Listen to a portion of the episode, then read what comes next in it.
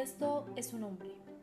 A diferencia de tantos testimonios del holocausto, Primo Levi, sobreviviente judío, químico y testigo de las atrocidades de la barbarie nazi, escribió Si esto es un hombre, en cuanto al regreso de Auschwitz a su natal Italia. Imaginémonos ahora un hombre a quien además de sus personas amadas se le quitan la casa, las costumbres, las ropas, todo, literalmente todo lo que posee. Será un hombre vacío, reducido al sufrimiento y la necesidad, y de juicio, porque a quien lo ha perdido todo fácilmente le sucede perderse a sí mismo, hasta tal punto que se podrá decidir sin remordimiento su vida, a su muerte, prescindiendo de cualquier sentimiento de afinidad humana. En el caso más afortunado, apoyándose meramente en la valoración de su utilidad.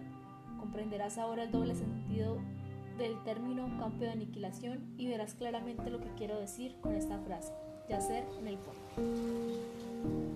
Levi demostró sus grandes dotes de escritor al comunicarnos justamente aquello que de otra forma es imposible, solo asequible para quien lo vivió en carne propia.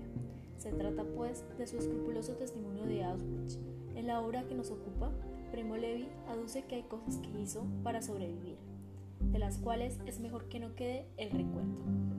También destaca que nunca entendió cómo era posible que los nazis pudieran golpear sin cólera a un hombre, fríamente. Menciona que fueron las incomodidades, los golpes, el frío, la sed, lo que le mantuvo a flote sobre una desesperación sin fondo durante el viaje y después.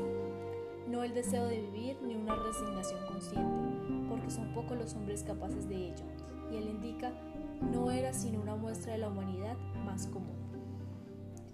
Y sigue Primo Levi conmoviéndonos al escribir lo que ocurría al terminar sus jornadas.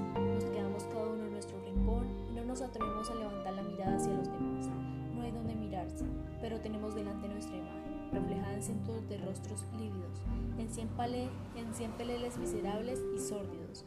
Ya estamos transformados en los fantasmas que habíamos vislumbrado. Entonces nos damos cuenta de que nuestra lengua no tiene palabras para expresar esta ofensa.